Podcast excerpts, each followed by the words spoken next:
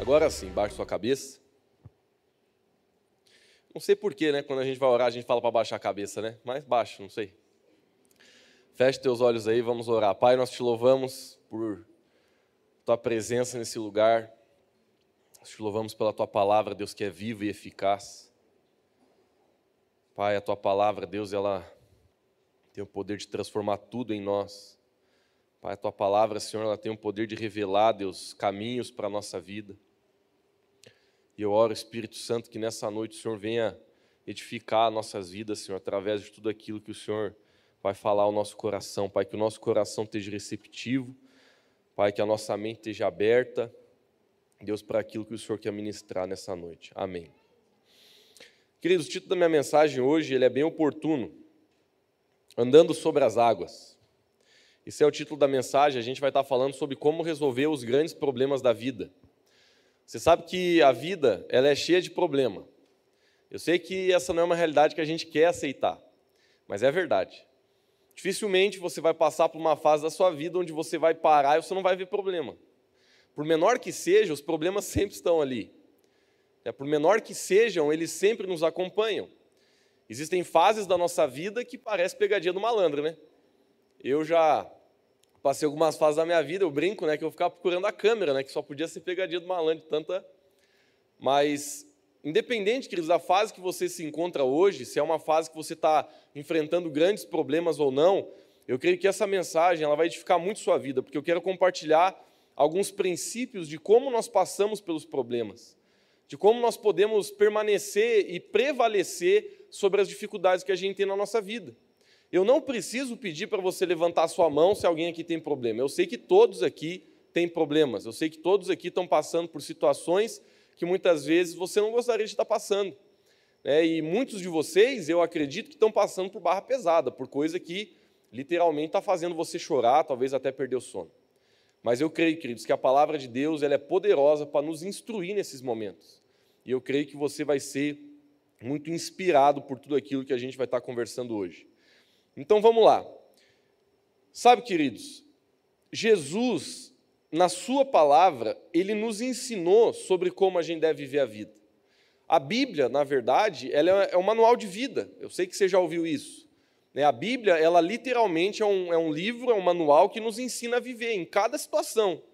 É, a Bíblia, por exemplo, ensina você, marido, a tratar bem sua esposa, ensina você, esposa, a tratar bem seu marido, como deve conduzir o casamento. A Bíblia ensina você, empresário, a redigir bem sua empresa. A Bíblia ensina você, pai, a cuidar dos seus filhos. A Bíblia ensina você, filho, a como você deve lidar com seus pais.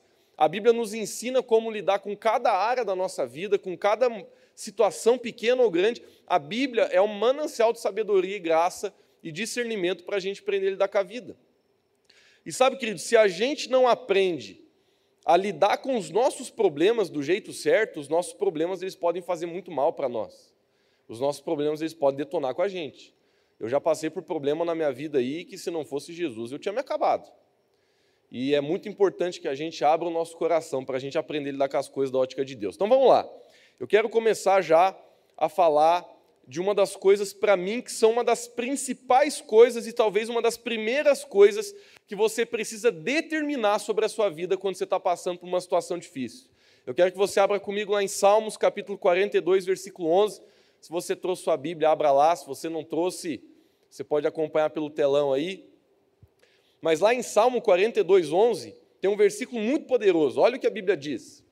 Aqui a gente encontra o diálogo de Davi quando literalmente ele não estava bem. Ele estava mal para caramba. E ele, estando mal, ele aprendeu uma coisa, queridos, que é uma coisa que eu quero tentar ensinar você hoje, que é ter boas conversas com você mesmo. Você sabe que, eu sei que o que eu vou falar vai soar um pouco estranho, mas acho que você vai concordar comigo no final. As conversas que você tem com você mesmo são as mais importantes da sua vida. Porque uma coisa, no mínimo, estranha, e eu sei que isso acontece desde quando você nasceu e você não consegue parar, é que em todo momento você está conversando com você mesmo. Você percebendo isso ou não. Por exemplo, agora mesmo, enquanto eu estou falando, você está conversando com você mesmo. Quer ver? Perceba, o que, que você está falando para você mesmo agora? Você pode estar pensando assim, nossa, mas que cara estranho. Eu acho que ele tem que usar uma camisa maior, está apertada essa. Eu não sei o que, que você está pensando, mas você não consegue. Quer ver? Ó, eu sei que é um pouco ridículo que eu estou fazendo, mas é só para você entender. Tente parar de conversar com você mesmo. Você não consegue. Se você está tentando, você... tem gente que não está nem tentando, mas se você está tentando, você não consegue. Todo momento você está conversando com você mesmo. Você está pensando sobre o que você está vendo, sobre o que você está você tá conversando com você, o que, que você achou daquilo ali. É como se existisse duas pessoas dentro de você, conversando. E aqui, a gente não pode. Pode deixar o versículo lá, querido, fazendo um favor? O, valeu, agradeço. Então, aqui, Davi, ele não é louco. Você pode ler esse versículo aí, você pode pensar o tipo desse cara está falando com ele mesmo. Não, ele está falando fazer uma coisa que você sempre faz. Mas ele está dizendo o seguinte: ó, ele está tá indagando a sua própria alma. Ele está falando, ei, por que, que você está assim tão triste, ó minha alma? Por que você está assim tão perturbada dentro de mim? Queridos, Davi, ele passou por muita coisa difícil na vida dele. Ele, uma vez, ele errou feio, ele adulterou, né? E aí, depois disso, ele teve que matar o esposo da mulher ainda. Foi uma confusão. Ele passou por coisas assim que tiraram completamente a paz dele, que colocaram nos buracos valendo. Teve uma situação que Davi passou também que foi muito difícil. Eu acredito que foi mais ou menos nesse contexto que ele escreveu esse versículo. Foi quando ele estava fugindo de Saul. Né? Ele estava crescendo muito em graça, assim diante do, da, do povo, e o povo estava gostando mais dele do que do próprio rei Saul. E aí ele se enciumou e ele e Saul ele começou a desejar a morte de Davi, pegou um exército e foi de atrás. Davi teve que fugir por um bom tempo. Eu dei o exemplo hoje de manhã, vou dar de novo, queridos. Eu estudei meu, minha vida inteira em colégio estadual, é, público, né? Não estou dizendo que o público é pior que o privado, mas pelo menos na minha época era um pouco mais violento. E eu lembro que eu estudando no colégio, queridos, Sempre a gente ficava ouvindo aqueles rumores quando ia dar briga no final da aula. Não sei aquilo é quem, quem partilha dessa experiência, desse testemunho aí. Mas eu lembro, queridos, que teve um dia que tinha um piazão lá que por motivo nenhum, não sei se ele tinha ciúme de mim, não sei se o que, que é, mas por motivo nenhum ele me prometeu. Quem conhece o termo que pessoa te prometeu? Isso é só para a galera do gueto aí. Então o cara me prometeu, ele falou, ó oh, Magrão, final da aula aí eu vou te moendo pau. E eu ali sem motivo nenhum, cara, mas pensa num homem assim que não conseguiu prestar atenção na aula, não conseguiu estudar, não conseguiu escrever nada. Eu perdi completamente a minha paz. Esse versículo aqui não é nada perto do que eu estava sentindo. Eu estava desesperado, eu pensei, meu Deus do céu, o que, que eu vou fazer? Eu vou apanhar no final dessa aula. Aí, graças a Deus, acabou a aula, eu saí correndo. Aí não. Graças a Deus aí. Sorte dele, né? Evidentemente. Mas a questão, queridos, é que se eu perdi minha paz com um piazão ali do, do, do, do bairro ali querendo me pular, imagina Davi, que tinha um exército de mais de 300 caras, treinado, matriculado. Então, o que eu estou querendo dizer, queridos, é que Davi, ele teve que aprender a ter uma habilidade, que é a habilidade de conversar com o seu coração e não deixar o seu coração lhe enganar. A Bíblia diz de forma clara que a coisa mais enganosa que eu e você temos é o nosso próprio coração, os teus sentimentos. Ou seja, o que eu estou querendo dizer para você, com toda humildade e carinho, é que existem pensamentos que você tem todos os dias que eles estão contra você, eles não estão a favor de você. Eles estão querendo enganar você, eles estão querendo levar você a uma atitude que você não deveria ter. E Davi, quando ele se deparou com esses pensamentos, com esses sentimentos, ele não ficou quieto, ele falou: espera aí, espera lá. Ele, ele, claro que eu estou dando uma figura de linguagem, mas ele foi para o espelho e ele começou a conversar com ele mesmo. Não, cara, pode parar, coração, não vou deixar você ir para esse lugar que você está querendo, não, de depressão, de desânimo, de ansiedade. De, eu não vou deixar você ir para esse lugar que você não vai dormir direito, que você vai ficar achando que você vai morrer. Pode parar. Olha só o que ele escreve Põe a tua esperança em Deus. Ele dá uma ordem, inclusive tem um ponto de exclamação depois do Deus. Ele dá uma ordem, ele fala, ei, ele falou com ele mesmo, ele está tendo uma conversa com ele mesmo. Põe, Lucas, põe a tua esperança em Deus. Olha só o que ele diz depois: Pois ainda o louvarei, Ele é o meu Salvador e Ele é o meu Deus. Davi, queridos, ele está decretando sobre a sua alma que a esperança reine. E uma coisa que eu aprendi que foi muito bom para mim, eu tenho certeza que vai ser bom para você também, é quando eu descobri qual que é o conceito de esperança bíblico. Porque esperança é um nome bonito, Então, se você perguntar para as pessoas assim, você tem esperança? Dificilmente a pessoa vai dizer, não tenho. Porque é até feio dizer que não tem, né? Então a pessoa vai dizer, não, tem esperança. Mas sabe, queridos, eu, eu comecei, a, eu aprendi a medir se realmente eu tenho esperança. Sabe como que a gente mede? Porque olha só, a esperança, eu aprendi isso uma vez, é a alegria antecipada por algo que você tem certeza que vai acontecer. Então preste atenção nesse conceito. Esperança é a alegria antecipada por algo que você sabe que vai acontecer. Eu quero que você frise a palavra alegria, porque é ela que a gente precisa prestar atenção. A palavra de Deus, e a gente vai ler outros versículos mais para frente, falar também um pouco a respeito disso, mas a gente encontra essa verdade, queridos, que um elemento que está no coração de todos que têm esperança é alegria. Eu vou dar um exemplo aqui bem bobo, tá? Bem bobo mesmo. Se por exemplo, alguém chegasse nesse culto para você antes do culto começar e falasse assim: Ô oh, rapaz, o que, que você vai fazer depois do culto? E você falasse assim: Olha, cara, não sei, tem que comer alguma coisa, né? Saco vazio não para em pé, né? Vamos matar aí alguma coisa. E se essa pessoa falasse para ti assim: Então o negócio é o seguinte, eu já deixei uma picanha pronta lá em casa. Eu estou guardando essa picanha, cara, já faz um tempo que essa picanha é a picanha da picanha. É uma picanha que quando você vê, só de olhar a picanha, você já. Você ia estar por esse culto aqui, se você gosta de picanha, você ia estar durante esse culto assim e você ia ter uma alegria antecipada. por algo que você tem certeza que vai estar na tua boca daqui a pouco. Você, você, você é, um, é, uma, é um ânimo, você sabe, rapaz Pai do céu, quando acabar dar uma picanha. Você começa a se animar, porque você sabe o que vai vir no futuro, entendeu? Não tem dia que você vai fazer uma coisa que você gosta, de repente você acorda, por exemplo, você vai fazer uma viagem. Você já acorda, rapaz, hoje eu vou viajar. Porque existe uma alegria por causa de algo que você está esperando. A esperança divina de Deus verdadeira, ela necessariamente gera essa alegria, essa empolgação, você nem viu a coisa acontecer, você nem sabe direito como que vai acontecer, mas o Espírito de Deus, ele gera dentro de você uma alegria. Por exemplo, você pode estar passando uma situação muito difícil financeira, que está tirando a sua paz. Mas se você começa a olhar esse problema na perspectiva de Deus, algo, um ânimo, uma alegria vai ser começado a ser gerado no teu coração. Por isso que a Bíblia diz que existe uma alegria que Deus coloca em nós que excede o entendimento. Por isso que a Bíblia diz que existe uma paz que Deus coloca no nosso coração que excede o entendimento. Por quê? Porque essa paz, essa alegria, ela não necessariamente vem pela rota da razão. Presta atenção. Essa alegria, essa paz, ela não entra no teu coração pela rota da razão, do cálculo. Porque se você tem 100 pila, mas o boleto amanhã é de 300, o cálculo não fecha. E a chance de você perder tua paz, ficar preocupado, começar a achar que tudo vai dar errado é muito grande.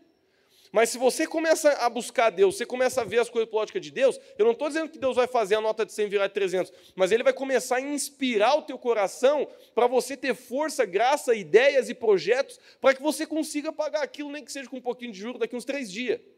Mas a questão, querida, é que há uma alegria, existe uma motivação, existe um ânimo que é restaurado quando a gente coloca a esperança no nosso coração. Quando a gente olha para Deus. Né, tem um, uma história que alguém tinha que fazer um filme. Davi, uma vez, ele foi lutar uma batalha com, com o seu exército. Quando eles voltaram, eles viram que eles tinham passado por uma pegadinha terrível o exército inimigo tinha dado lepe neles, tinha levado todos os, os filhos e todas as mulheres. A Bíblia fala nesses termos, eu não estou mudando nem alterando. A Bíblia fala que aqueles homens choraram até não ter mais forças para chorar. Você já chorou alguma vez na tua vida que você não tinha mais força para chorar? Pois é, esse exército chorou tanto, até eles não ter mais força, acabou a força, não tinha força, não saía mais lágrimas de tanto que choraram, de tristeza. E o pior, começou a rodar ali no, no, no recinto um, um, boato que estavam querendo matar Davi, porque ficaram com raiva dele, né, de ele ter levado eles naquela hora, de, de ele não ter se antenado para a pegadinha ali, que começou a rolar um boato que queria matar o homem. Queridos, olha o que a Bíblia diz: que Davi se retirou e foi falar com o seu Deus. E a Bíblia diz assim: a Bíblia não narra o que, o que, quanto tempo Davi ficou, a Bíblia não descreve o que Davi falou para Deus, mas a Bíblia descreve de uma forma muito clara que Davi se reanimou no Senhor seu Deus. Esse é o termo. Davi se reanimou no Senhor seu Deus. E depois desse ânimo, dessa esperança, ele, certo, subiu numa pedra, num palanque, em algum lugar, e ele fez um discurso para o seu exército, que fez com que todo aquele exército mudasse de entendimento, de pensamento, de, de, de, de raciocínio sobre aquele problema. Davi falou: Nós vamos perseguir os nossos inimigos, certamente nós o alcançaremos, e nós vamos restituir cada mulher e cada criança que foi tirado aqui desse acampamento. Queridos, a galera levantou em punho as armas, gritando em ânimo, porque Davi passou aquilo para eles, e eles foram de atrás. O resto da história, você pode ler na sua Bíblia, muitos deles não aguentaram de tão cansado que estava, acabaram parando lá num, num, num, lago que eles viram, o restante continuou, encontrou os inimigos, mataram os inimigos, recuperaram todas as mulheres e todas as crianças e voltaram para o acampamento. Dá de fazer um filmão. Bem sangrento, inclusive. Mas o que eu estou querendo dizer, queridos, é que existem momentos da nossa vida que parece que tudo está acabado. Mas Deus nos chama a gente se reanimar no Senhor e se encher de esperança. Você pode olhar para a sua, sua, sua situação hoje e pensar assim: já foi a boi com a corda. Não. Eu estou aqui para te dizer, queridos, que para Deus não existem impossíveis. Deus, ele é poderoso para te dar força, para te dar graça, para te dar sabedoria, para ressuscitar aquilo que está morto, para trazer mais uma vez para você a bênção e a esperança dele no seu coração. Mas é preciso que eu e você tenhamos esperança. Você não pode deixar a esperança sair do seu coração. Você tem que brigar com você mesmo se for necessário.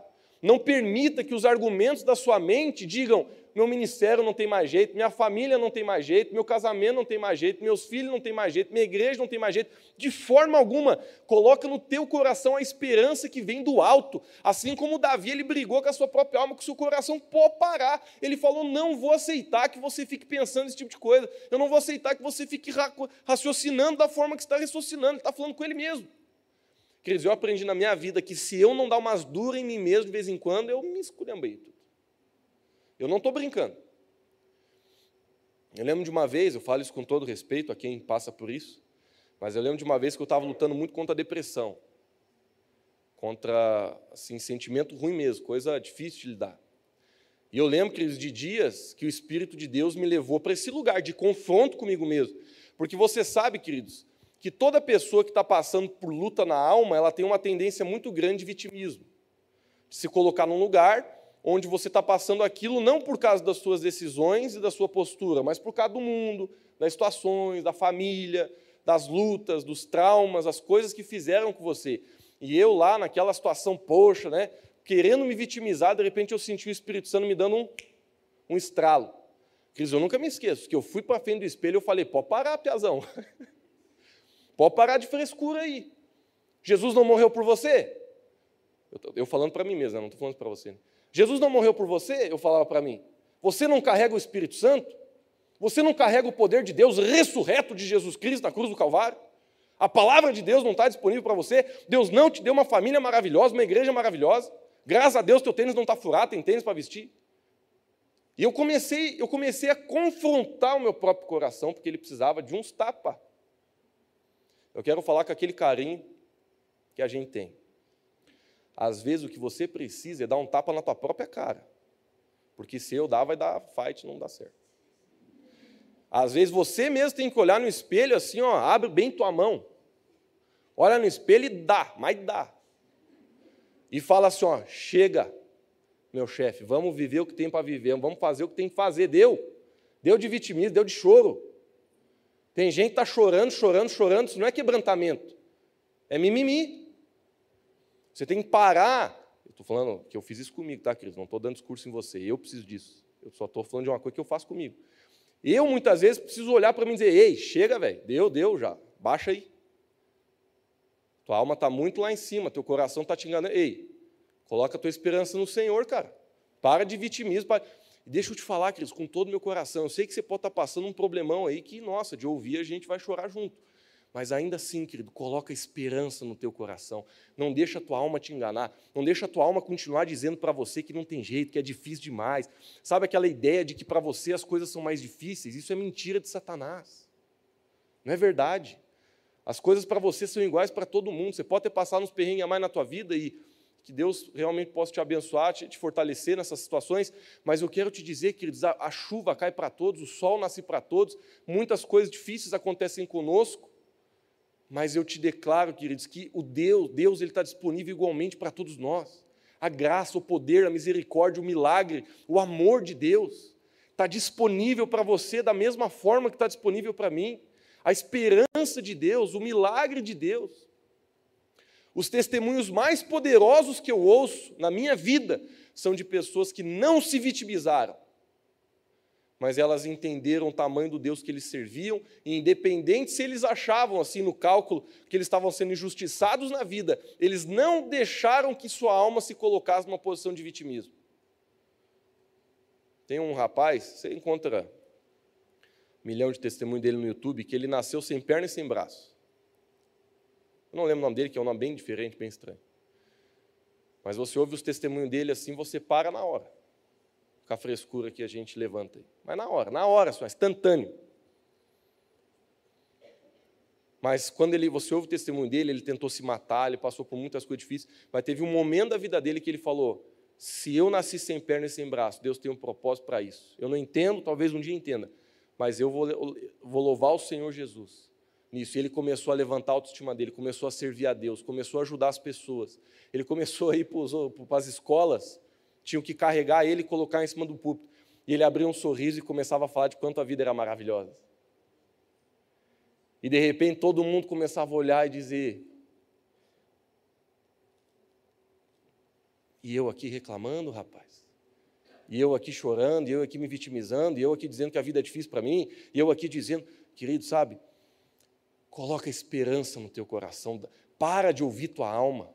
Tua alma é corintiana. A tua alma é enganosa. A tua alma vai colocar você em lugar que é pepilo, pessoal.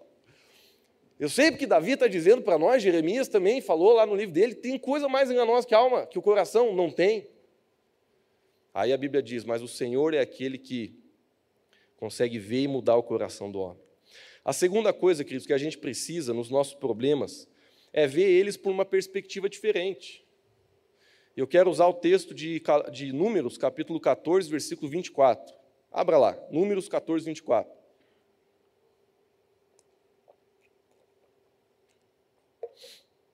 Só contextualizando você, queridos, Moisés uma vez enviou 12 caras para enviar uma terra que eles estavam querendo, que eles estavam namorando para conquistar. Dos 12, Dez deles voltaram dizendo assim: Moisés, vai dar erro, cara. Se nós pular, nós vamos morrer, vamos apanhar. Os caras são fortes, os caras são grandes, a terra está a favor deles, não tem como nós ir. Mas a Bíblia fala de Caleb e Josué. Eles voltaram dando, falando totalmente diferente do que os outros dez. Veja, queridos, não era um, não era dois, era dez. Ou seja, não é que eles estavam mentindo, era a conclusão lógica do negócio, ia apanhar, ia morrer. Mas Josué e Caleb eles vieram com outra forma de pensamento. Eles chegaram lá e falaram assim: Moisés, vamos, vamos pular, vamos bater, vamos ganhar. Deus está conosco e certamente a vitória é nossa. Pode embraçar a espada aí que nós estamos indo. Queridos, olha o que o próprio Deus fala sobre Caleb. Mas como meu servo Caleb tem outro espírito, queridos, o que é outro? Outro é diferente do um. Se eu falo para você assim, ó, eu tenho outro carro, é porque eu tenho dois carros. Eu sei que parece ser tão ridículo, mas eu estou eu tô te explicando isso para você entender que se a Bíblia está dizendo que ele teve outro espírito, é que ele teve um espírito diferente de quem? Dos dez. E o que, que Deus está honrando na vida desse camarada? É o espírito que ele teve, é a forma que ele teve de ver. Olha só o que a Bíblia diz.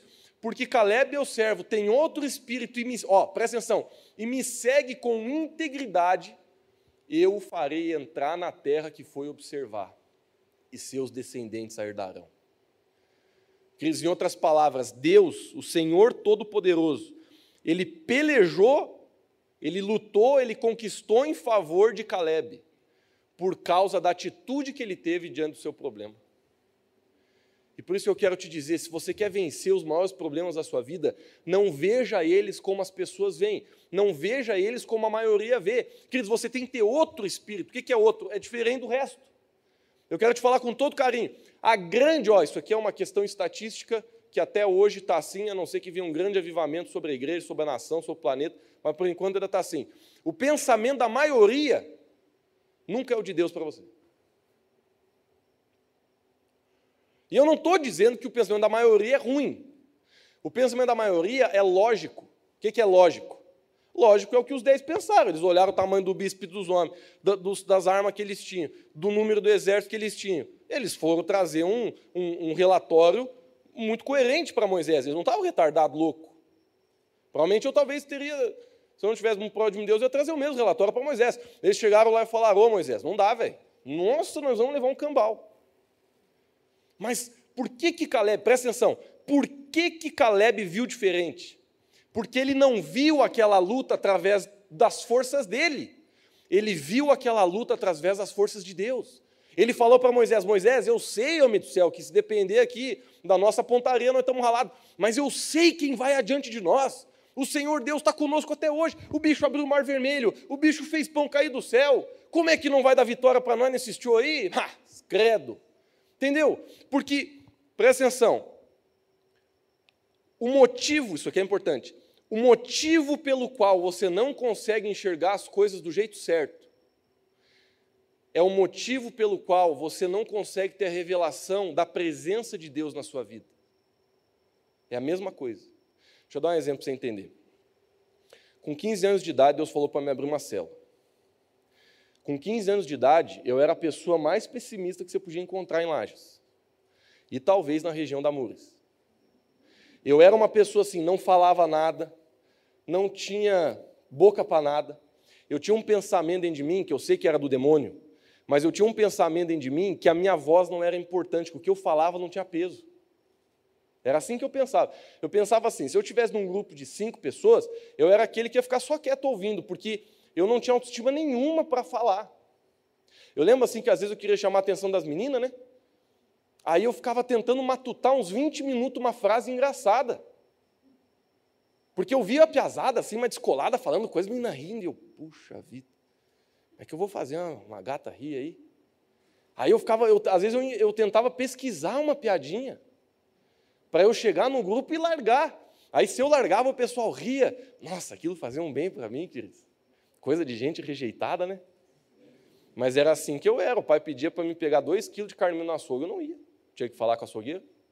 Então, aí o Lucão, desse jeito aí, estava lá orando, de repente Deus falou: Vou te usar Abre uma célula aí que eu quero que teus amigos conheçam Jesus. Porque eu tinha uns amigos no colégio, eu gostava muito deles. Era o Zero, o Brat, era o Rec, o João, o Linco.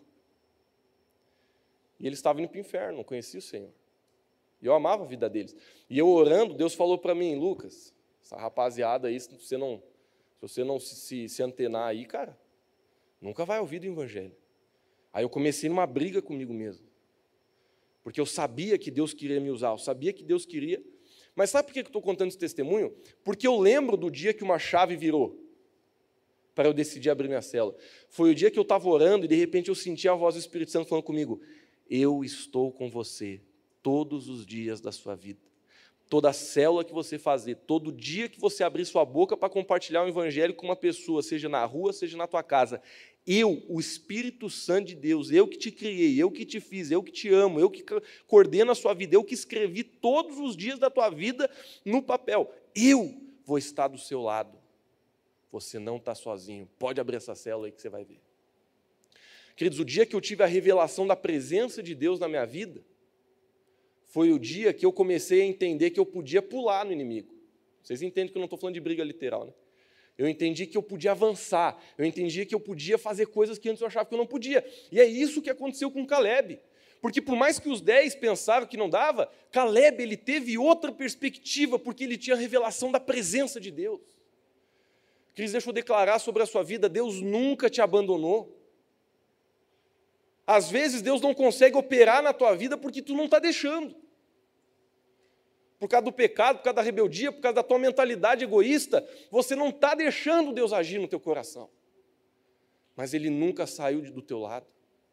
Ele quer abençoar você, Ele quer te abençoar, Ele quer movimentar na tua vida, Ele quer trazer graça para o teu coração, Ele quer animar você. Sabe, cada vez que você abre sua boca para compartilhar o Evangelho, você vai ver que o próprio Espírito Santo vai convencer as pessoas. Eu tinha tanto medo de compartilhar o Evangelho, tremia, suava, porque eu achava, e se dizer que não quer, e se dizer não, e se não aceitar o meu convite, queridos, eu aprendi na minha vida que o Espírito Santo de Deus, ele está com todos que compartilham o Evangelho. Se manifesta.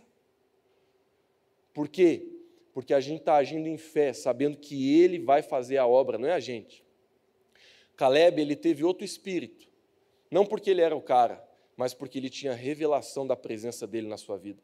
Eu quero falar com todo carinho para você. Você só vai conseguir ter outro espírito diferente da maioria quando você crescer em intimidade com Deus, quando você compreender que o próprio Deus caminha do seu lado. E nesse momento você vai começar a ser muito mais ousado, você vai começar a falar para a tua família: nós vamos vencer essa dívida, nós vamos vencer essa brigaçada que nós estamos tendo aqui em casa, em nome de Jesus, nós vamos parar com esse trem, nós vamos fazer a obra de Deus. Você vai começar a olhar para a tua esposa e vai dizer: Eu sei que a coisa está difícil hoje, mas eu já vejo o sol raiando amanhã e Deus vai trazer um novo amanhecer, uma nova esperança sobre a nossa vida. Você para com o choro, chora para para receber o amor de Deus na tua vida, mas para com o choro do vitimismo, levanta a tua cabeça, toma um posicionamento de outro espírito e diz: Senhor, tu estás comigo, eu sou mais do que vencedor, o Senhor caminha comigo, eu sou filho de Deus, o Senhor está cuidando de mim, todos os recursos do céu estão disponíveis para a minha vida. Eu vou parar de ficar murmurando, eu vou parar de falar mal das pessoas, eu vou parar, eu vou parar de falar mal achando que eu estou desse jeito por causa do governo, da cidade, do país, da família, da igreja.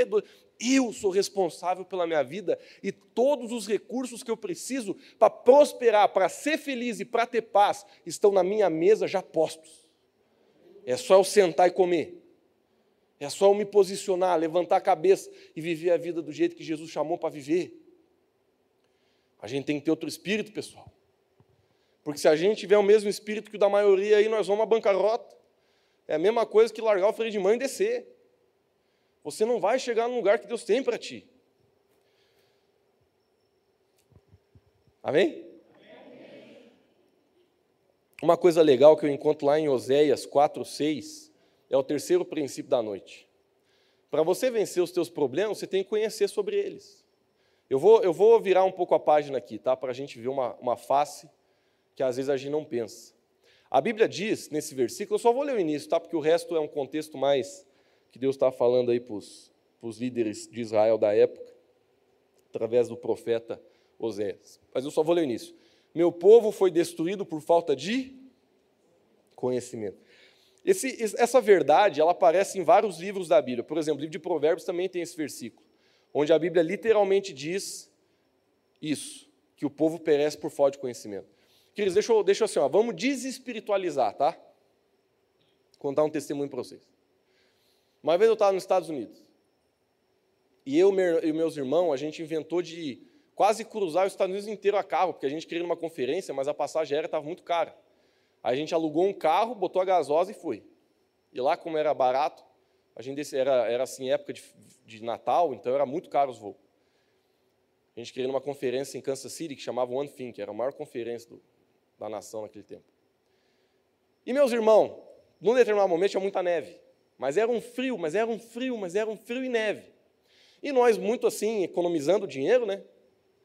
A gente só tomava água, porque água lá é de graça, era só água, pedia para jogar um limãozinho porque a gente estava economizando. E aí, meu irmão, a gente parou num posto e a gente tinha que reabastecer de água o motor, né, para poder esguichar uma aguinha, limpar o vidro. E aí eu via que dentro lá do, do, do posto tinha um galão azul, 3,5 litros, custava 10 dólares. Eu peguei a calculadora, fiz ali 10 dólares, na época estava uns 3,8 dólares, estava mais baixo. Falei, rapaz, 40 conto, um litro azul, não. Lá no Brasil a gente é mais inteligente. Lá no Brasil eu pego uma torneira e encho ali, está tudo certo. Queridos, fui lá, peguei uma torneira, enchi de água, fechei o capô, me achando inteligente da cocada, peguei a estrada. Deu 10 minutos. Quando eu fui puxar a água aqui, não vinha. Aí que me dei conta, congelou a água. Por que, que eles compram esse troço azul? Porque o troço azul não congela, pô. Ele, tem um negócio lá dentro que daí não congela. Eu não sabia. Mas esse versículo já avisou que o povo perece. Por falta de conhecimento. Meu irmão, e aí eu parei o carro, paramos em outro posto, porque neve, é, é terrível você dirigir na neve, é, é, terrível. Eu me traumatizei, a gente quase morreu, rodou o carro, foi. Quase morreu mesmo. A gente rodou a mais de 110 km por hora. Só que isso foi um pouco para frente. Mas eu lembro que a gente parou num posto e a gente perguntou para um cara, cara, a gente botou água normal, o que que faz? Ele olhou e falou, não sei, cara. Mas como é que faz? Não tem um jeito assim de ele. Não tem. Agora vocês, sei lá, vão ter que esperar. Um... Porque o motor não esquentava, entendeu? Assim, esquentava, mas não, não adiantava. Resumindo, a gente teve que continuar a viagem com o vidro que era uma sopa. Mas aquele dia, queridos, eu fui dirigindo, eu, eu lembrei desse versículo na hora. A gente perece por falta de conhecimento. Eu estou te dando esse exemplo, queridos, para te falar assim: ó, tem muitos problemas que a gente entra na vida, desculpa usar o termo, tá? mas porque a gente foi burro mesmo. Vamos burro. Você foi lá, comprou um negócio, não calculou o juro que ia dar, foi burro. Aí você quer repreender Satanás. Ah, Lucas, não sei o que está acontecendo aqui, rapaz, mas Satanás está com fúria para cima de mim. Está com levante. Aí você vai perguntar, né? Mas o que que deu, irmão? Explica a situação. Satanás está só assim, ó, nada, nada. Estou bem de boa aqui. Ó. Esse cara aí que é ratazana mesmo. Então, na minha vida, eu já, eu já assim, passei por muita coisa porque eu fui burro. Esse exemplo do carro é o mínimo, né? Isso é para dar risada. Mas quantas coisas na minha vida, Cris, eu já passei porque eu não estudei sobre o problema. Por exemplo, deixa eu dar um exemplo aqui. Se você, por exemplo, se uma pessoa está com um problema no casamento, porque eu sei que ninguém aqui está. Só estou falando de gente, talvez da live, talvez. Se você está com problema no casamento, será que não seria bom você ler um livro sobre isso? Aí o camarada casou, nunca leu um livro sobre casamento, ah, vai levar choque. Vai levar choque atrás de choque. Por quê? Porque você não está se inteirando sobre o assunto do teu problema. Você está com problema financeiro, Lucão? Estou. Você já leu um livro financeiro? Você já sentou com uma pessoa que sabe lidar com finanças para você conversar? Para você aprender sobre investimento, para você aprender sobre como você corta gastos necessários? Você, você, você já tentou estudar sobre administração financeira familiar? Não. A gente só vai vivendo assim, ó. Entrou dinheiro aqui, tem um boleto aqui. Entrou uma situação aqui, outra aqui. Vendeu o gato para pagar. Então, você não tem estudo, organização financeira. Então, o que eu quero dizer para você, queridos, é que uma das formas de você resolver os teus grandes problemas da vida é estudando sobre o problema. Estude. Porque existem problemas que a gente se meteu por falta de conhecimento. E se a gente não estudar, provavelmente a gente vai ficar naquele problema. Às vezes, queridos, com todo respeito, eu creio que a oração é, assim, é a coisa mais importante que a gente faz na vida para resolver qualquer coisa da vida. Mas na oração, Deus não vai fazer um download assim de, de conhecimento. Você precisa ler a Bíblia, você precisa ler livros, e aí o Espírito Santo vai usar aquilo que muitas vezes você já estudou para inspirar a sua vida. Bom, então você precisa, esse é, esse é o princípio 3, conhecer sobre o seu problema. O 4 é o seguinte: para a gente vencer nossos problemas, a gente precisa construir através de princípios e obediência. Lá em Provérbios 9, 10, esse versículo é muito precioso. Provérbios 9, 10 vai falar sobre o temor de Deus. Olha só. O temor do Senhor é o princípio da sabedoria. Ou seja, o que a Bíblia está querendo dizer é que para você ser uma pessoa que tem sabedoria, a principal coisa que eu e você precisamos fazer é temer a Deus. Aí a Bíblia diz assim: ó, e o conhecimento do santo é o entendimento. Então veja, é, é preciso que eu explique para você, queridos, que quando a Bíblia fala temor, não está falando de medo. Assim, um sinônimo para a palavra temor, talvez o melhor que eu consigo achar, é respeito, é levar a sério.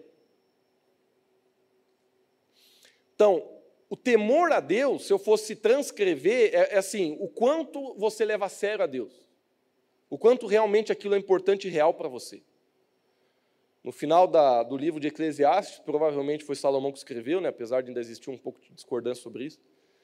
Mas Salomão, no livro de Eclesiastes, Eclesiastes é um livro que é que nem você vê aquele filme que não faz sentido até que você chegue no final.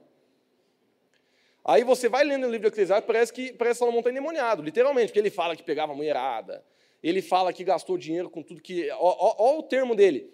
Tudo que os olhos, meus olhos me pediram, não lhes neguei.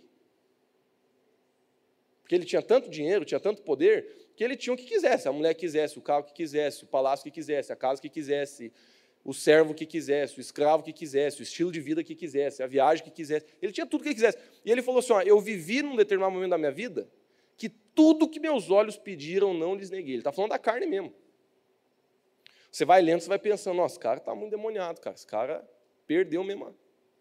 Mas ele está contando a história da vida dele. De repente, lá no final do livro, ele diz assim: De tudo que tem se ouvido, o resumo é: tema o Senhor e guarde os seus mandamentos, porque esse é o dever de todo homem.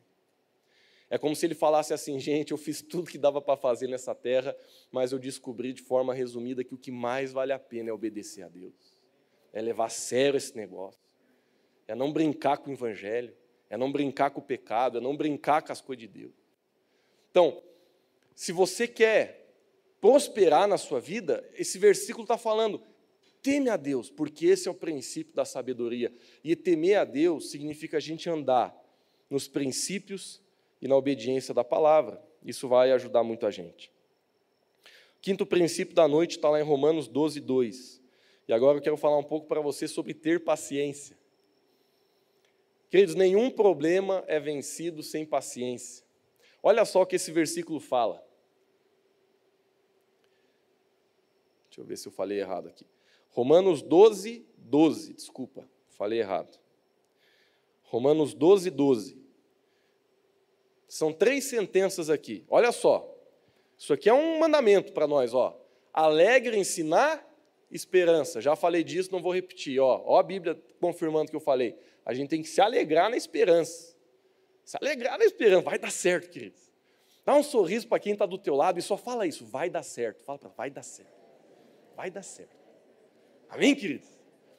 Vai dar certo. A pessoa nem sabe o que, que é, mas vai dar certo. Ela está te falando, ela está te avisando, vai dar certo. Põe um sorriso aí, porque vai dar certo. Vai dar certo. A não ser que seja uma coisa assim, um plano diabólico que você tem aí, não vai. Mas se é assim coisa de Deus, coisa boa, que vai dar certo na sua vida em nome de Jesus. Amém? Agora olha só, a Bíblia diz: se alegre na esperança. Se, ó, ó, aqui está o recheio do, do, do pacote aqui nesse momento Sejam pacientes no pipinedo, na tribulação, na dificuldade. Sejam pacientes na frente da sogra. Sejam pacientes na frente do chefe. Sejam pacientes na frente da pessoa difícil de lidar. Tenha paciência, meu irmão. A Bíblia conclui dizendo: perseverem na oração. Querido, ser paciente, ter perseverança, é uma das principais características de uma pessoa que vence na vida. Porque eu nunca, nunca, nunca, nunca na minha história, eu ouvi a história de alguém assim, ó, tenho sucesso, me conte tua história. Ó, se tem uma coisa que eu não precisei foi paciência. Eu nunca vi isso. Eu nunca vi uma pessoa que tem um casamento de sucesso dizer assim, nunca precisei de paciência com a minha mulher. Nunca precisei de paciência com meu esposo. Graças a Deus, não foi uma coisa que eu usei. Queridos, não existe história de sucesso sem paciência, sem perseverança. Agora, a gente precisa entender que a paciência ela é fruto da revelação. Porque você só permanece naquilo que você sabe que deve permanecer. Por exemplo, existem decisões na nossa vida que nunca deveriam ser questionadas. Nunca. A primeira delas é a sua decisão por Jesus. Eu nasci dentro dessa igreja. Quando eu nasci, pastor Hugo já, já era pastor, já tinha começado aqui a igreja. Eu posso te falar, queridos, com muita tristeza. Eu já vi muita gente entrar nesse lugar, conhecer a Deus, ser completamente transformado pela palavra de Deus, servir em ministério, ser cheio do fogo do Espírito mas em determinado momento desanimar, começar a murchar e de repente perde a fé, desvia, volta às vezes até pior do que era antes de conhecer Jesus. Eu já vi, mas eu já vi assim. Tristeza para mim é quando eu pego. Tristeza modo dizer, né? Que a gente entende que Deus ainda vai fazer voltar muita gente, mas quando às vezes eu vou olhar minhas fotos de 10 anos atrás do Face, cara.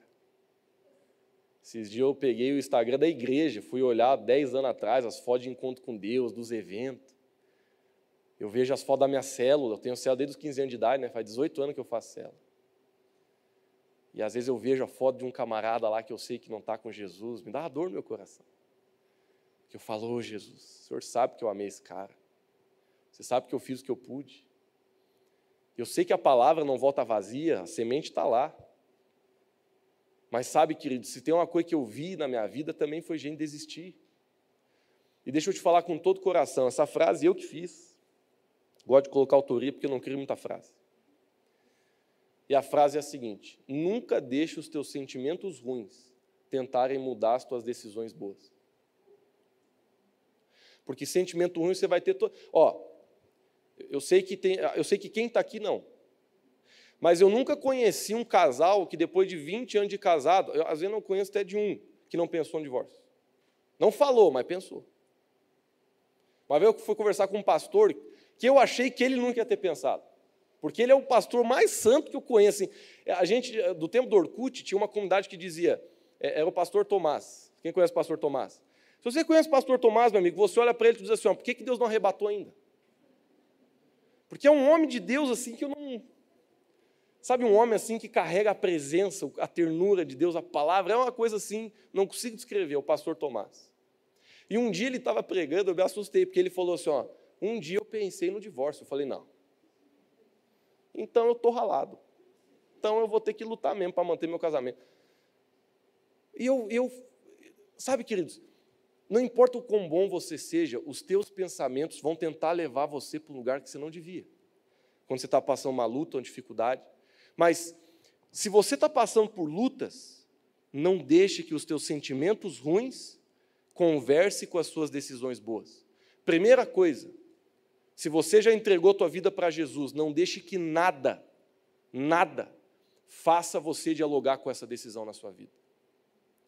Você pode passar pelo que você passar, meu amigo, pode passar tsunami em cima da tua cabeça. A tua decisão por Jesus ela é fiel até o último dia da tua vida. Eu não vou abandonar.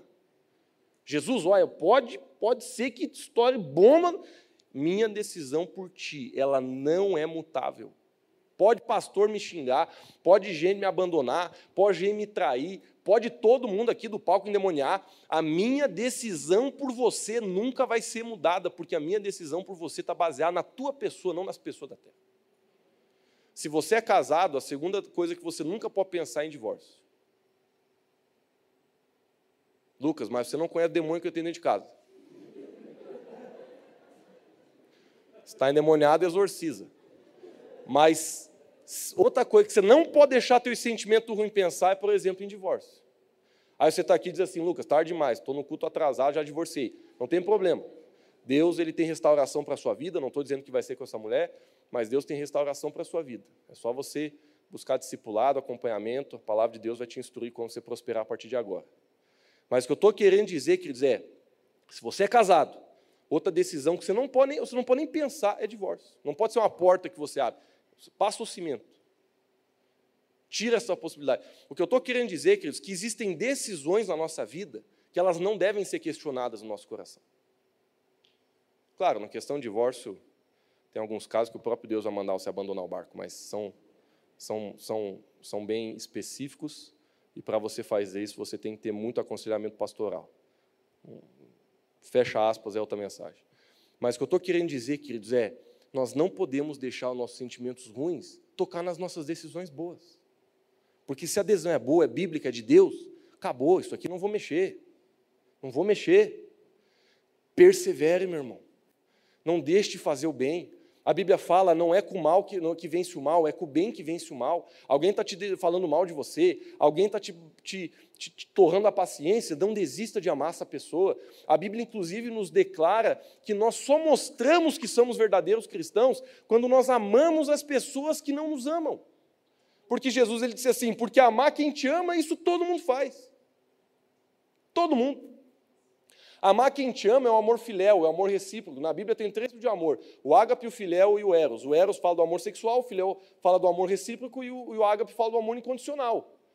O amor eros é o do casamento, da cama, da loucura.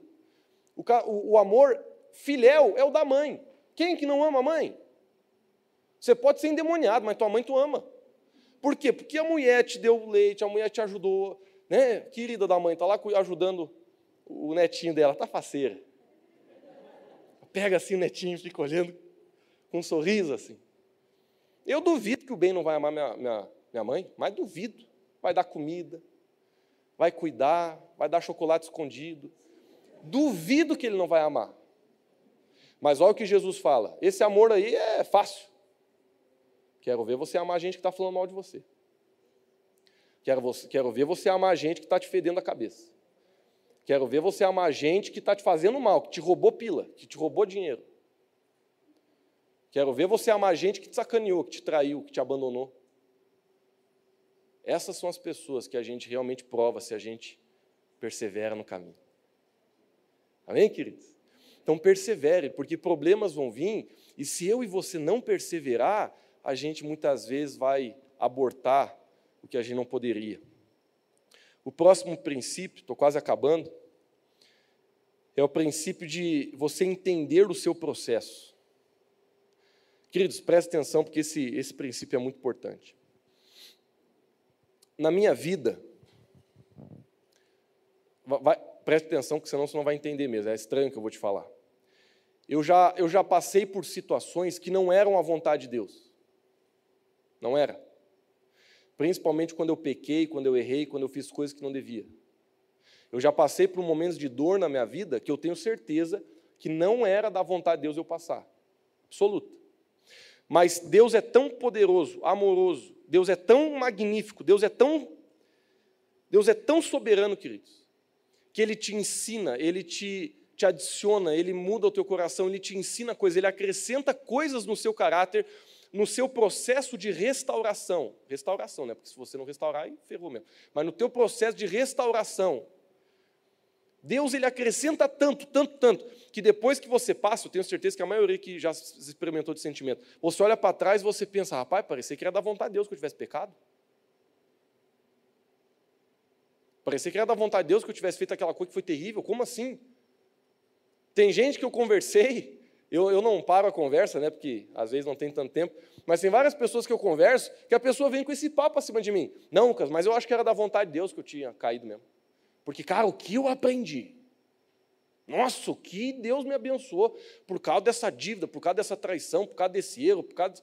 Nossa, parece que não, Deus queria que eu caísse. Não, queridos.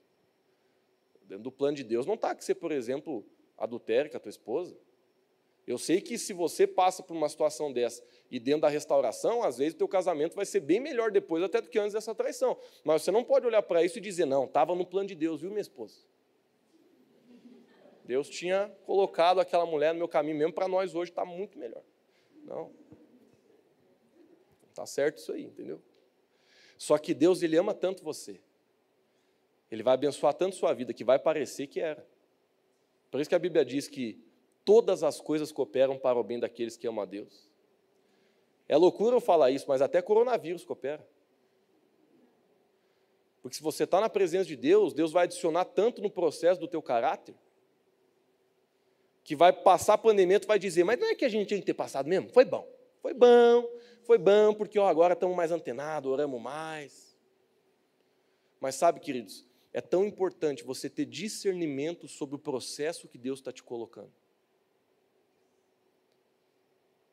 Você entender que tudo que você. Ó, presta atenção. Nem tudo é da vontade de Deus. Mas tudo, absolutamente tudo que você passa na sua vida, Deus ele vai virar a chave para ter propósito. Porque você não mexe, você não mexe com o teu passado, você mexe com o teu presente. Então, se você errou ontem, está feito o erro. O apóstolo Paulo já dizia, esquecendo das coisas para trás, fico prossigo para estar diante. Por quê? Porque não tem como mexer com o passado. Você não pode voltar atrás, você não pode voltar no, no ontem e mudar o que você fez. Então, o que, que Deus faz? Deus é tão amoroso que se você quebrantar o teu coração, se você ir para a presença de Deus e se render ao Senhor, Ele vai fazer até o teu erro se tornar uma bênção na sua vida. Esse é o poder remidor do sangue do Cordeiro. É uma loucura. É uma doideira. Se você quer um exemplo doido, eu vou te dar. Isso não é, isso, isso não é assim, não é uma concordância entre todo teólogo, mas eu acredito profundamente nisso. Davi nasceu de uma pulada de cerca de Jessé. Davi em Salmo diz assim: pecado concebeu minha mãe. Ele já está declarando: ó, quando, eu, quando me geraram, Não foi dentro dos padrão, não. Aí, para concluir a teoria, quando o profeta Samuel fala com Jessé dizendo assim: "Traga teus filhos, porque um deles vai ser ungido rei de Israel". Aí Jessé, ele não traz Davi. Mas queridos, presta atenção. Samuel era o profeta do planeta na época. Não era um, era o. Não tinha autoridade maior na terra de Deus do que, do que o profeta Samuel nessa época. E o profeta Samuel, ele chega a Jessé e fala: traga os teus filhos. Você acha que Jessé ia ser louco de não trazer? Então por que, que ele não traz Davi? Não é porque não é porque ele, ah, Davi é rejeitado, duvido que vai escolher ele, não, queridos, é porque Jessé não considerava Davi um filho. E talvez Jessé tinha até vergonha de trazer Davi para Samuel ver. Porque talvez ele ia ter que explicar, pois é, esse piazão aqui, meu céu, foi uma lida feia lá. Teve uma noite lá que eu me bobeei, aconteceu. Naquele tempo não tinha muito método assim, né, para inibir. Aconteceu. Mas sabe, queridos, Jessé trouxe toda a galera. Samuel olhou primeiro, Deus não falou nada. Samuel olhou segundo, Deus não falou nada. Passou por todo mundo. Samuel velho estava afinado, né, para ouvir a Deus. Ele olhou para Jessé e falou: Homem do céu, mas tu não tem mais nenhum. Aí Jessé, olha, não sei se dá para considerar, homem, mas eu tenho mais um. Mas é de uma lida meia feia. Traz. Ele traz Davi. Quando Davi estava entrando na porta, a palavra de Deus diz que a palavra do Senhor veio sobre o profeta Samuel e falou: É esse, pode ungir. Agora, o legalismo vai pensar assim: como que um menino que nasceu do adultério pode ser grandemente usado por Deus? Como que uma pessoa que nasceu do erro de um homem pode estar dentro dos propósitos de Deus? Aí está o mistério, meu irmão. Deus é tão soberano, tão soberano, que até a pessoa que nasceu do adultério de alguém foi planejada por ele. Você pode estar aqui, pode ter nascido do adultério do teu pai. Deus te planejou. Deus escreveu todos os teus dias antes da fundação do mundo. E você pode pensar, mas como, como Lucas? Porque não é do plano de Deus o homem pecar. Quer dizer, esse é o nosso Deus soberano, cheio de graça, cheio de amor, cheio de poder, cheio de, de, magnitude. A gente não explica a Deus, a gente não põe ele na nossa caixa, a gente não explica na nossa cabeça. Deus é soberano, ele é poderoso. Davi foi um dos homens mais incríveis que já passaram por essa terra. É conhecido como um homem segundo o coração de Deus. Quando eu descobri isso, eu comecei a ter mais ânimo na minha vida. Porque eu era uma pessoa que eu me sentia muito improvável. Falava errado, tudo estranho. Pezão, narigão, orelhão. Eu olhava e dizia: Deus não vai me usar, Deus vai usar meu irmão, olha ali, ó, animadona, meu irmão, bem louco, mas eu. Mas quando eu comecei a entender que Deus ele tem prazer em usar gente improvável, em usar gente que às vezes a gente acha que é erro, mas quando essas pessoas se colocam na presença de Deus, a graça de Deus alcança aquelas pessoas para elas virarem grandes ícones. Isso que eu quero falar para você, querido. Entenda o seu processo. Entenda que o que Deus está fazendo através dos problemas que você está passando vão ter um grande ganho para a sua vida. Não existe absolutamente nada, absolutamente nada ao acaso na sua vida. Todo problema, toda incomodação, todo desafio, toda circunstância assim como toda a bênção, toda a boa amizade, toda a família que Deus te deu, toda a igreja, tudo na tua vida tem um propósito. Mas você só vai conseguir aproveitar se você tiver discernimento. Bom, o próximo princípio, estou finalizando, é compreenda o que te levou a esse problema. Presta atenção aqui. Tem problemas, que nem diz o pastor Hugo, que vem que nem mosquito, só não precisa chamar. Você está vivendo, chegou. Tem problema que você criou o problema. Deixa eu te fazer uma pergunta. Os problemas que você está passando hoje, eles simplesmente apareceram, que às vezes muitos são assim, ou eles estão ali porque você semeou errado e agora tu está colhendo. A Bíblia ela não fala isso de forma exata, mas ela, essa conclusão é bem fácil de chegar na Bíblia, que a Bíblia diz que tudo que a gente planta, certamente a gente vai colher. Certo? Então, você escolhe o que você planta, mas você não escolhe o que você colhe. Beleza? Então, todos os dias a gente escolhe o que a gente planta, mas a gente não escolhe o que a gente tira da terra. A gente escolhe o que a gente põe na terra, não o que a gente tira. Então, tem muitos problemas que eu já passei na minha vida que claramente foi por causa da minha desobediência, do meu orgulho, da minha rebeldia, da minha falta de sabedoria. E por que, que é importante você saber discernir os dois? Porque esses aqui que aparecem, você vai vencer eles de um jeito, aqueles lá você vai vencer de outro. Esse aqui você vence na oração, na perseverança, crendo no Senhor, fazendo o que tem que fazer, estudando o seu problema. Você, entendeu? Você luta, você persevera, você busca Deus, você faz guerra espiritual, você vai preparando o teu espírito. É, é, é um jeito diferente. Esses aqui você vence em alinhamento. Vivendo arrependimento, santidade, alinhamento, varrendo a casa, varrendo a tua vida. Deixando, que nem a gente cantou na terceira música, entra na casa, arruma a casa. Tem problemas que você só vai conseguir solucionar na sua vida se você deixar Jesus resolver e arrumar a tua bagunça. Porque existem muitos problemas que a gente está hoje, queridos, eu vejo na minha vida, né? Tem problemas que eu estou passando que eu sei, errei, fiz coisas que não devia. Então a gente tem que ser responsável, levantar a cabeça e dizer: não, vamos lá, vamos colher. Se eu plantei, a gente tem que colher, não tem jeito. Deus é misericordioso, Ele é bondoso, mas Ele não tira a colheita. Você plantou, por exemplo, você, se você gastar o que você não tem hoje, adianta você orar amanhã? Não estou dizendo que não adianta orar, Deus vai te dar sabedoria para você pagar essa conta. Mas que a conta vai vir, vai. Você não pode orar assim, Deus impede o carteiro, Senhor. Que esse boleto não chegue em nome de Jesus. Não adianta. Entendeu? Por exemplo, chegou umas multas lá em casa. Eu, tô, eu viajo muito, né?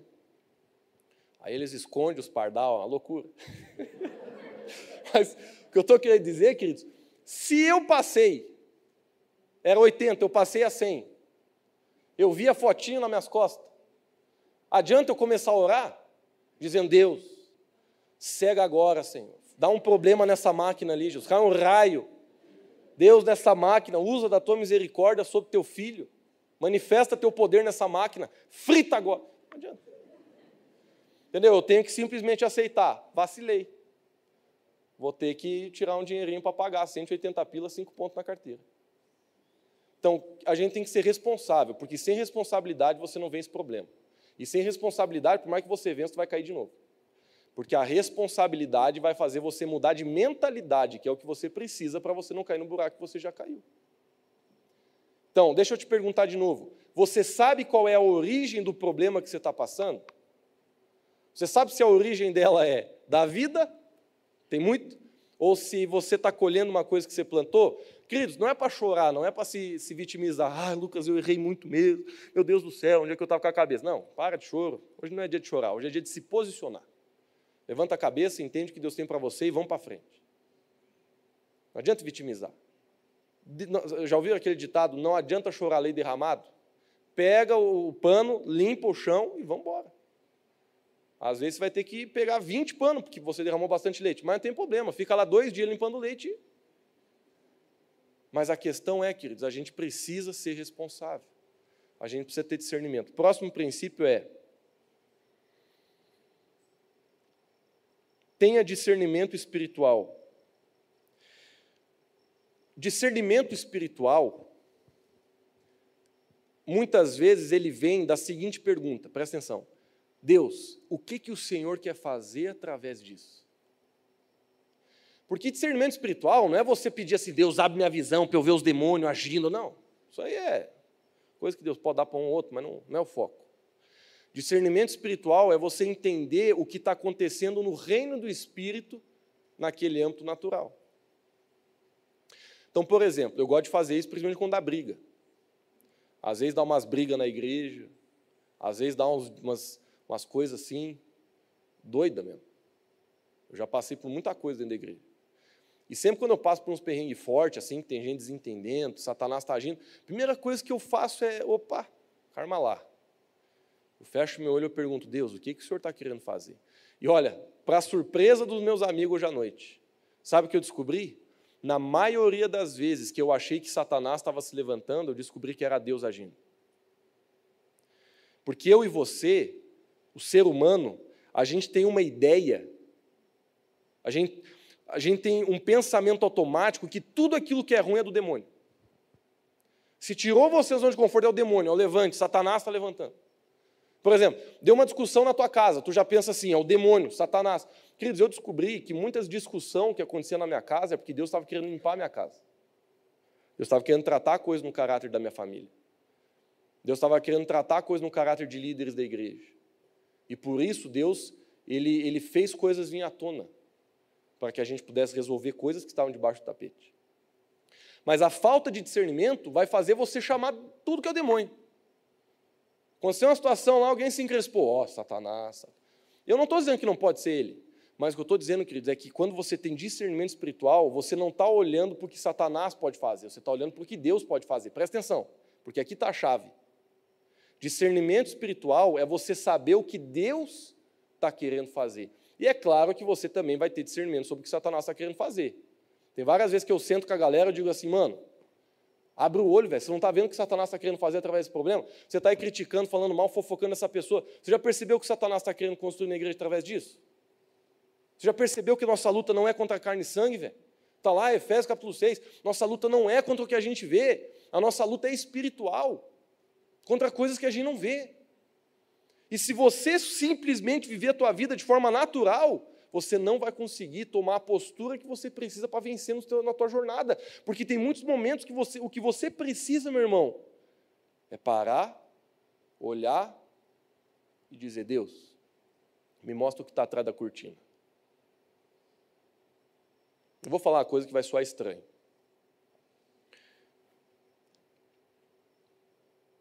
Tem momentos da minha vida que eu literalmente peço para Deus assim: Deus, eu quero sair do corpo. Eu quero olhar a minha vida da plateia. Eu sei que é uma figura de linguagem, eu não me tiro do corpo, tá? Não, não acho que eu estou. Quer ver? Se você gosta de ver futebol, é engraçado, porque os comentaristas, eles comentam de tal forma que se eles estivessem no jogo, eles iam resolver, né? É, essa zaga está muito complicada, está desorganizada, ó, o pessoal lá não voltou. Ó, e eles falam de um jeito que você pensa, mas vai jogar então. Se tu está sabendo tudo, então vai lá, corre para o campo. Por que, queridos? Porque é muito mais fácil para uma pessoa que está assistindo tua vida te criticar. Mas para você que está no campo, não é tão fácil assim viver. Então, o que, que a gente precisa de vez em quando? A gente precisa pedir para Deus nos colocar um pouco na plateia. Às vezes, literalmente, o que eu faço no meu devocional é isso. Eu estou passando um problemão danado, eu, eu, eu, eu faço assim, ó, eu desço do palco da vida, aqui está acontecendo minha vida, né? Doideira da vida. Eu desço e eu falo, Deus, deixa eu sentar um pouco. Eu sento aqui e eu fico olhando a minha vida como se eu fosse alguém assistido. E aí que eu começo a ver coisas que antes eu não via. Eu começo a ver atitudes minhas que antes eu não via. Eu começo a ver coisas que eu estou passando por uma realidade. Eu começo, cara, olha aqui, Deus está querendo agir, Deus está querendo fazer, Deus está querendo movimentar. Eu não estou vendo. Agora eu estou vendo. Queridos, você tem que ter discernimento. Você tem que muitas vezes sentar na plateia da tua vida. Por isso que é tão importante, a Bíblia fala que é tão importante a gente não andar sozinho. Porque você está tão ocupado com a tua vida, tu precisa de alguém da plateia para comentar. Você precisa de um líder de célula, você precisa de um amigo de verdade, você precisa de um pastor, você precisa de líderes espirituais que você dá acesso para dizer, cara, tu está aí sentado na arquibancada, onde é que eu estou errando? A defesa está ruim, o ataque está fraco? Me fala.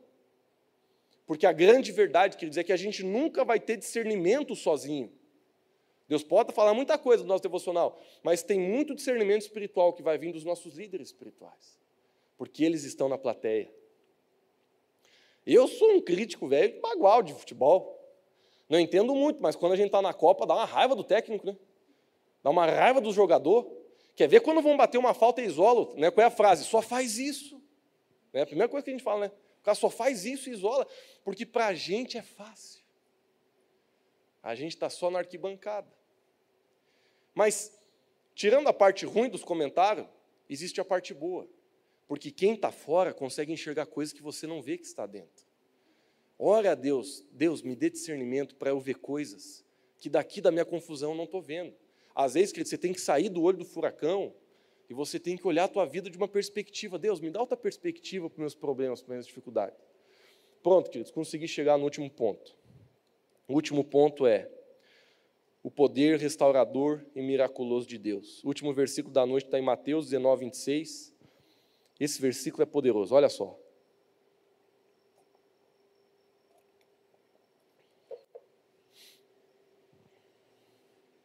Jesus olhou para eles e respondeu: Olha só, queridos. Para o homem é impossível. Mas para Deus, todas as coisas são possíveis. O princípio é: acredite no poder restaurador e miraculoso de Deus na sua vida. Na sua ótica, tu pode estar assistindo o teu problema e tu pensa, é impossível. Jesus já anunciou, ele já falou, ele já disse, gente, é normal. Você por você, tu não vai ver possibilidade dentro da tua impossibilidade. Para você, o teu casamento não tem mais jeito. Para você, tua vida financeira não tem mais jeito. Para você, tua alma não tem mais jeito. Para você, teu, tua família não tem mais jeito. Para você, teu ministério não tem mais jeito. Para você, o chamado de Deus para a sua vida não tem mais jeito. Mas olha o que Deus fala depois da vírgula. Mas para Deus. Isso aqui é Jesus falando, querido. É como se ele estivesse falando assim, ô oh, chefia, eu sei que para você você acha que o jogo acabou. Mas para Deus não existe impossível. Todas as coisas são possíveis.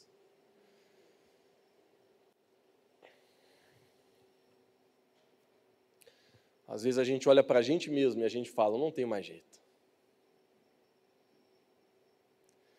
Queridos, Jesus ele falou: para você, não.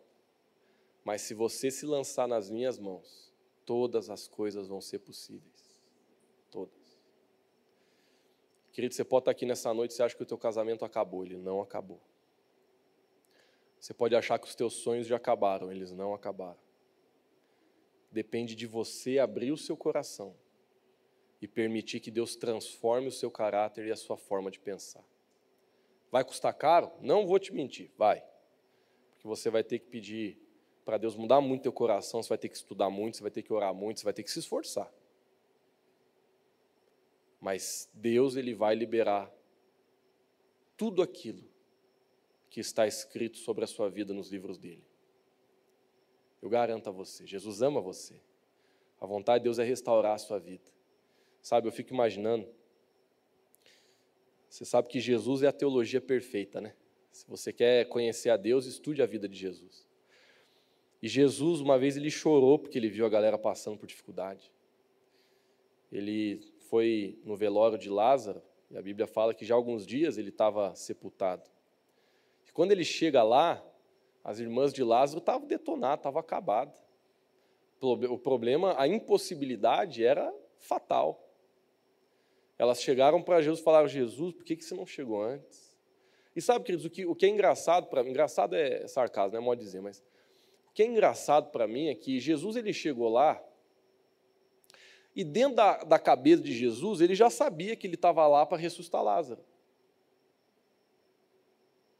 Então, talvez se eu fosse Jesus, sendo meio sem noção, eu, eu ia chegar sorrindo assim: ah, vocês vão ver, que é uma Agora vocês vão ver. A galera chorando, para de chorar.